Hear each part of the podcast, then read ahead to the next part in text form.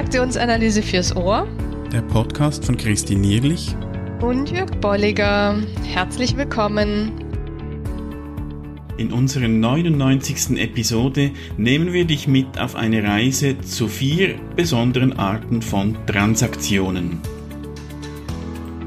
Ja, herzlich willkommen.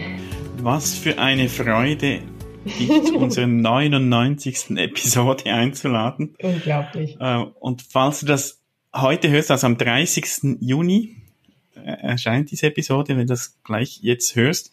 Morgen Abend ist unsere Jubiläumsfeier. Infos findest du auf transaktionsanalyse.online-100 für 100. Wir werden das über Zoom machen, da haben wir in den letzten Episoden auch schon äh, ab und zu etwas gesagt. Und wenn du schon auf unserer Webseite bist, darfst dich gerne mal umschauen. Wir haben nämlich mittlerweile einige Angebote, die vielleicht für dich interessant sind. Also schau dich da ruhig mal um. Äh, mhm. Du findest da einiges kostenlos, auch wie jetzt den Podcast schon seit bald 100 Episoden und auch einige kostenpflichtige, das klingt jetzt Pflicht, also mhm. man muss nicht, aber ich denke, wir haben wirklich auch gute Angebote zu einem guten Preis, also schau dich da auch mal um ob ja. du da etwas findest für dich. Genau, insofern freuen wir uns, wenn wir euch auch mal irgendwo sehen, live sehen. Der eine oder andere schreibt ja immer wieder sehr gerne auf einen Kongress oder ähnliches oder spricht uns an. Mhm. Da wir es uns morgen zur hundertsten eher gemütlich machen, machen wir jetzt heute nochmal Jetzt pauken wir noch Transaktionen, genau. Ja, und es, es, es, es passt ja gut auch so zum Thema Geschichte, weil wir haben ganz am Anfang, ich weiß nicht mehr, wir verlinken die noch, also in, mhm. in einer der ersten Episoden haben wir uns, Episoden haben wir uns schon über Transaktionen unterhalten. Da möchten wir jetzt auch nicht weiter eingehen, was denn Transaktionen sind und komplementär und so weiter, sondern eben etwas spezielle Transaktionen uns vornehmen. Mhm. Genau, und ähm, wir haben uns mal vier vorgenommen, nämlich ähm, oder hauptsächlich die Bulleye äh, Transaction, aber wir möchten auch nochmal darauf eingehen, dass die Schiffs ja bereits tangentiale Transaktionen definiert haben und blockierende Transaktionen. Mhm. Und sie formulieren das als Redefinitionstransaktionen, also dass ich damit auch meinen Bezugsrahmen stabilisiere und aufrechterhalte was ja in der Schiffsschule ein, ein wesentlicher ähm, Punkt ist. Mhm. Und das ist also die Idee, da geht es ja wirklich darum, dass die Reaktion, eigentlich sind die Begriffe nicht ganz korrekt. Es müsste eigentlich heißen eine tangentiale Reaktion. Mhm. Weil wenn wir äh, halt doch noch Definition von Transaktion ist ja immer ein Stimulus und eine Reaktion, ein Hin und Zurück. Und was bei einer tangentialen Transaktion passiert, ist, dass die Reaktion zwar das Thema streift mhm. und daher auch der Begriff tangential, also ist eine geometrische Bezeichnung, eine Tangente, die streift einen Kreis oder irgendeinen Bogen, äh, berührt ihn, aber geht nicht mittendurch. Und so ist das bei dieser Reaktion. Also ich frage dich, wie geht es dir heute? Und du sagst mir, gestern ist es mir nicht so gut gegangen. Mhm. Dann nimmst du das Thema des Stimulus auf, ja. gehst aber nicht direkt darauf ein, sondern ähm, du sprichst von gestern. Ja. Jetzt als sehr simples Beispiel für eine tangentiale Reaktion. Und, und genau, und ähnlich ist es ja bei Blockierenden auch. Da greife ich dann zum Beispiel auf, wenn du mich fragst, ähm, du, du, du wirkst sehr ärgerlich auf den und jenen und dann sage ich sowas wie, jetzt lass uns mal überhaupt mal definieren, was ärgerlich bedeutet mhm. in diesem mhm. Zusammenhang. Also auch hier ist das Hauptthema ja nicht mit der Transaktion wie mit dem Pfeil ähm, direkt getroffen, sondern geht haarscharf daran vorbei. Wir bleiben zwar weiter im Kontakt und von außen kann man sehen, dass da Ich-Zustände sich irgendwelche Botschaften hin und her ähm, geben, aber sie ähm, das Thema nicht weiter mhm. berücksichtigen. Da wichtig auch zu sehen, sowohl bei der tangentialen wie auch bei der blockierenden Transaktion, das geschieht unbewusst. Mhm. Also da ist eben dieser Mechanismus auch, der letztlich eigentlich dazu da ist, den Bezugsrahmen aufrechtzuerhalten, Symbiosen vielleicht einzugehen. Da haben wir mal auch eine Serie gemacht zu den Schiffs, also die, die verlinken wir auch noch. Mhm. Das ist so eine Möglichkeit, die dann unbewusst genutzt wird, damit ich mich der eigentlich, der eigentlichen Problematik nicht stellen muss. Ja. Und da, also ich, ich finde das schon sehr ähm, hilfreich, auch vor allem jetzt die Tangentialen. Die blockieren, die sind manchmal noch etwas offensichtlicher, mhm. aber so die Tangentialen, die, die streifen das Thema und ich stehe dann in Gefahr, gerade wenn du jetzt im, im professionellen Kontext mit jemandem dich unterhältst, in einem Coaching beispielsweise, dann ist die Gefahr, dass du vom ursprünglichen Thema wegkommst und dich so ja. wegleiten lässt. Also du ja. sprichst dann über, über die Reaktion, machst dort weiter und letztlich ist das ein unbewusster Mechanismus, sich nicht mit dem eigentlichen Thema, mit der Problematik auseinanderzusetzen. Mhm. Mhm. Und da gibt's, also das finde ich sehr schön, die Gänseblümchenstrategie. Hm. Ich habe noch nicht herausgefunden, von wem das sie ursprünglich ist. Mhm. Äh, an verschiedenen Stellen habe ich die schon gesehen. Und die hilft mir schon ähm, dann auch, also die Idee ist, es ist so ein Punkt in der Mitte oder ein Kreis, das ist meine Frage oder mein Stimulus. Und wenn dann die tangentiale Reaktion, die geht weg vom Kreis, es gibt einen Punkt außerhalb. Und dann geht es eben darum, von dort wieder auf den Punkt zu kommen, also die Frage nochmals zu wiederholen, vielleicht etwas umzuformulieren. Also in meinem simplen Beispiel dann halt, ähm, okay, ich habe gehört, gestern ging es dir nicht so gut und wie geht's dir denn heute? Mhm. Und dann kann sein, dass wieder eine Tangentiale kommt und ich gehe wieder zurück und wenn ich das jetzt einzeichne auf ein Blatt, dann gibt's dann eben am Schluss dieses Gänseblümchen. Und das finde ich hilfreich, da eben immer ein Ohr drauf zu haben und wenn etwas Tangentiales kommt, mir bewusst zu sein, es geht darum, ich komme zurück auf den Punkt. Mhm.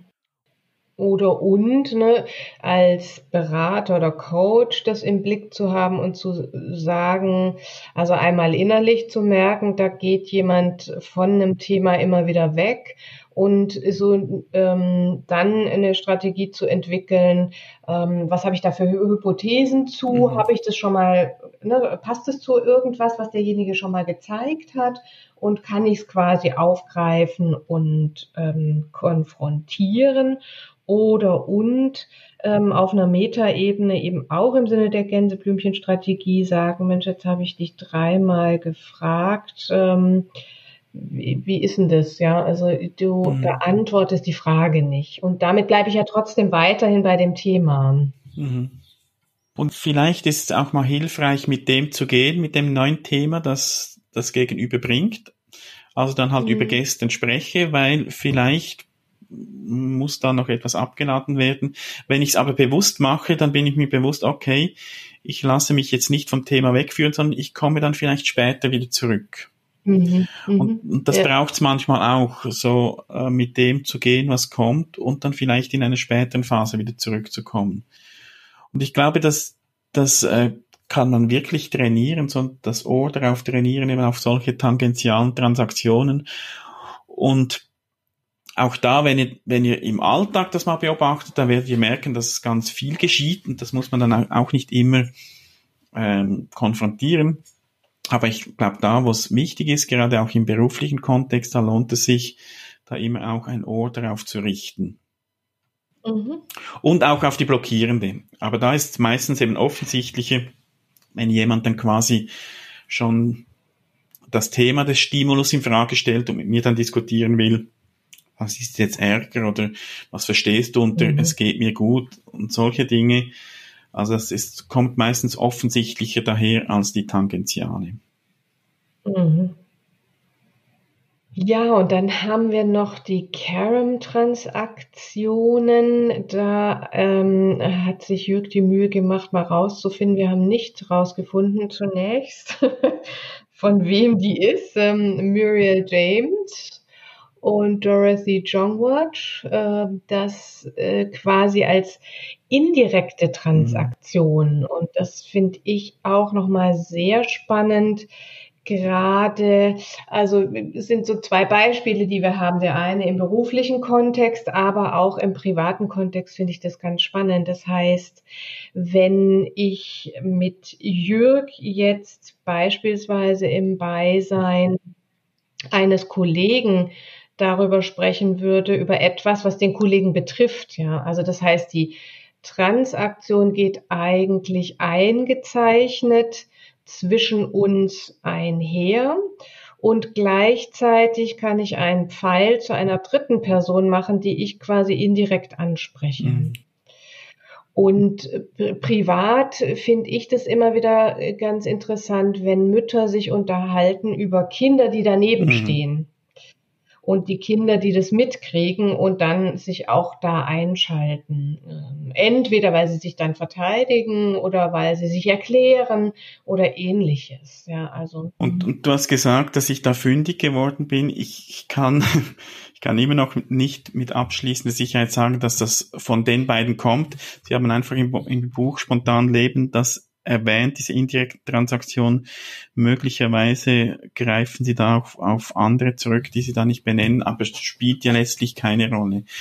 Ich, ich glaube, was mhm. wichtig ist auch und was zu dieser Carom-Transaktion oder zu dieser indirekten Transaktion gehört, ist, dass die Reaktion von der Drittperson auch entscheidend ist, also dass die, die, die Transaktion ja. erst dann abgeschlossen ist, wenn eben die Person, die indirekt angesprochen wird, reagiert. Und Sie haben da äh, im, im Buch Spontan Leben ein Beispiel, dass Sie ähm, sagen da ein, ein Mann, der ist zu ängstlich, seinen Chef direkt anzusprechen und sagt seinem Kollegen und hofft, dass der Chef die Sache mitbekommt da, und wenn jetzt dann der Chef darauf reagieren würde und, und sagen würde, ich habe gehört, Sie haben da äh, mit dem Kollegen gesprochen, dass Sie äh, mit Ihrer Arbeit nicht durchkommen, okay, wir organisieren das neu, äh, wir besprechen das neu, dann wäre wär die Transaktion komplett. Hm. Und so wie du es jetzt formuliert hast, würde ich ähm, also ich, für mich ist da weiterhin die Frage, ist das eine, eine Spieleinladung gleichzeitig? Also ist jede Carom-Transaktion eine Spieleinladung? Oder und gibt es auch Carom-Transaktionen, die, also wo man das nicht mhm. sagen kann. Wenn der Chef jetzt aus dem ER reagiert, so wie du es jetzt gerade beschrieben hast, dann ist das sicherlich ähm, höre ich da jetzt kein Spiel raus, weil er vielleicht auch die Spieleinladung nicht angenommen hat. Andererseits ist die Frage, ist diese Carom-Transaktion nicht schon eine mhm. Spieleinladung und was passiert da? Ich, ich, ich glaube, es ist mindestens spielanfällig, weil da genau. so etwas, also die, äh, die, die dritte Person, die da noch involviert ist, die spricht immer auf einer verdeckten Ebene an. Also es ist nicht ja. direkt. Äh, interessant ja. finde ich, was Angelika Glöckner dazu noch schreibt. Sie schreibt, das sagt noch nicht viel über die Qualität der Kommunikation aus. Das heißt, ob sie zugänglich oder weniger zu, zuträglich oder weniger zuträglich ist. Und ich glaube, ja. das, das geht so in die, in die Frage, ist es eine Spieleinladung oder nicht? Also zumindest kann es eine Spieleinladung sein. Ne? Und wenn der andere dann aus dem ER reagiert, dann ist das Spiel vielleicht schon beendet. Und gleichzeitig ja, war dieser, dieser Köder der verdeckten Ebene eben schon, mhm. ähm, schon in die Richtung des Spiels. Ja. Und ich, ich kann mir durchaus vorstellen, dass, dass ich das vielleicht tatsächlich auch bewusst nutzen kann, um mhm. Botschaften zu übermitteln, die sonst nicht genauso ankommen. Also ich, ich habe jetzt die Idee, dass ich dass jemand ist, der vielleicht Mühe hat, positive Strokes anzunehmen äh, für etwas. Ah, ja. Und mhm. ich, ich stelle mir vor, ich sitze da vielleicht in einem Seminar und ich sage zu einer anderen Teilnehmerin, hast du gesehen, was XY für eine tolle Arbeit gemacht hat? Dann könnte das sein, dass die Person XY, die eben die Arbeit gemacht, diesen Stroke, weil er nicht direkt kommt, besser annehmen kann, als wenn ich ihr sage, wow, du hast eine super Arbeit gemacht. Also das mhm. wäre vielleicht ein Beispiel, das ich mir vorstellen kann, wo ich dann auch sage, es ist jetzt nicht unbedingt spielanfällig, sondern ich nutze mhm. das bewusst und, und äh, hoffe dann auch, dass die Person reagiert. Und wenn sie dann sagt, ach, vielen Dank oder ich merke, es ist angekommen, dann wäre es dann eben eine eine komplette, eine vollendete Kern-Transaktion. Mhm. Und da finde ich, kann man durchaus das vielleicht auch mal so für sich nutzen, um, um gezielt etwas zu vermitteln, ohne dass es mh, hm, so diesen Spielgeruch auch mit sich bringt. Ja, spannend. Also zumindest ist es, ähm, möchten wir euch damit an, anregen, darüber nochmal nachzudenken, vielleicht auch eigene Beispiele zu finden, gerne auch an uns zurückzuspielen, um darüber mal zu diskutieren, wie wird es jeweils ein Spiel daraus? Habt ihr da Erfahrung mit oder kann das auch ganz gut mhm. ausgehen? Ja, dann machen wir weiter mit der Bullseye Transaction. Und ähm, die finden wir auch insofern nochmal spannend, weil sie eine Anknüpfung an die letzte Episode, also an die letzten Episoden, mhm. Ähm, das integrierende Erwachsenen-Ich nochmal aufgreift. Ja, genau, ist das, äh, und das ist auch etwas komplex zu beschreiben oder auch zu verstehen. Wir haben auch mal in, in einem äh, in einer Gruppe mit Lehrern das diskutiert und sind auf, auf sehr unterschiedliche Beschreibungen auch gekommen, wie wir das verstehen. So die ursprüngliche Idee ist, dass es auch hier eine Transaktion ist, beziehungsweise der, der Stimulus einer Transaktion, der richtet sich an alle drei Ich-Zustände. Also eigentlich direkt ans Er, gleichzeitig aber auch ans Eltern-Ich und ans Kind-Ich. Und, und für mich wirkt es eher so auf ähm, ähm, wie, so eine Unterteilung, wenn ich Feedback gebe, ja, dann mhm. nutze ich auch alle möglichen Ich-Zustände. Oder beim Thema Vertrag haben wir das auch ganz häufig, dass wir da sagen, es ist sinnig, alle Anteile mit zu berücksichtigen. Mhm. Und, und Byrne sagt dazu auch, dass es dass es eben bedeutungsvoll und annehmbar ist, wenn es gelingt, eine solche Intervention, die alle drei Ich-Zustände anspricht, auch sehr treffend ist, weil dann, und, da ist wieder sein Kontext jetzt als, als Psychotherapeut, weil dann der Patient äh, das eben wirklich gut annehmen kann und auch entsprechend darauf reagiert. Also das heißt, es kommen dann auch keine Abwehrmechanismen aus dem Kind-Ich oder aus dem Eltern-Ich, weil diese Ich-Zustände mhm. auch mit angesprochen sind. Ja. Also nehmen wir mal das Beispiel, eine Mutter sagt zu ihrer 16-jährigen Tochter, ähm, also ich weiß, dass du jetzt los willst, ja, oder ich, ich weiß, dass ihr euch verabredet habt und ähm, auf die Piste gehen wollt. Das ist eher so das ähm, Kind-Ich angesprochen. Schön bist du dabei ähm, gewesen. Sie, Wenn dir unser Podcast gefällt, ich, äh, dann empfehle ihn weiter und bewerte uns auf iTunes um oder in der App, mit der du uns zuhörst. Mehr über und von uns findest du auf transaktionsanalyse.online. Hättest du, ähm, hättest du trotzdem ähm, die, das Bedürfnis, mit mir dann nochmal drüber zu sprechen. Also weil vielleicht, ne, was weiß ich, das Zimmer aussieht, wie, wie verrückt oder, oder sie, sie vorher drüber gesprochen haben, dass sie noch viel zu lernen hat. Also das ist sozusagen ein Angebot der Mutter, was alle ich würde auch so formulieren, alle Bedürfnisse und Bedenken der anderen Person so ein bisschen einschließt. Ja, also, äh, und damit alle diese Ich-Zustände anspricht.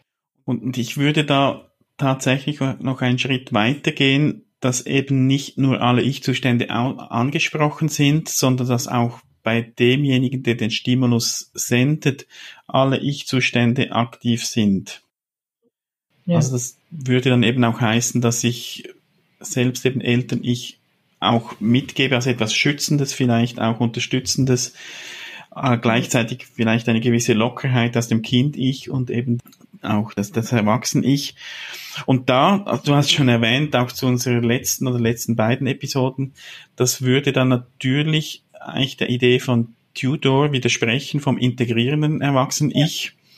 Also wenn wir das Erwachsene-Ich sehen als etwas, das sich laufend entwickelt und weiterentwickelt, dann gibt's die Bullseye-Transaktion so nicht, sondern spreche ich einfach das Erwachsene-Ich an. Genau, also es wäre bei Tudor die, die, die Transaktion vom ER mhm. und eben bei Burn ist es die, die Idee des Integrieren äh, äh, Erwachsenen, ja. Ja, also du siehst, liebe Hörerinnen, liebe Hörer, es gibt immer wieder Themen auch, die zu Diskussion führen und es geht nicht immer alles eins zu eins auf und das finde ich auch schön, dass wir Gelegenheit haben, auch äh, mit den Modellen, Konzepten der Transaktionsanalyse zu gehen, auch unser eigenes damit zu machen, schauen, was gefällt mir, was gefällt mir nicht, was kann ich umsetzen, was nicht. Und insofern sind wir sehr interessiert auch an deinen Ideen, deinen Gedanken, deinen Fragen auch. Schreib uns einen Kommentar, schreib uns eine Mail oder äh, schreib uns über Social Media Kanäle. Äh, da sind wir sehr interessiert, wie du dazu denkst, jetzt auch zu diesen Transaktionen oder auch zu weiteren Themen, die du dir wünschst oder wo du Ideen hast. Wir sind da gespannt.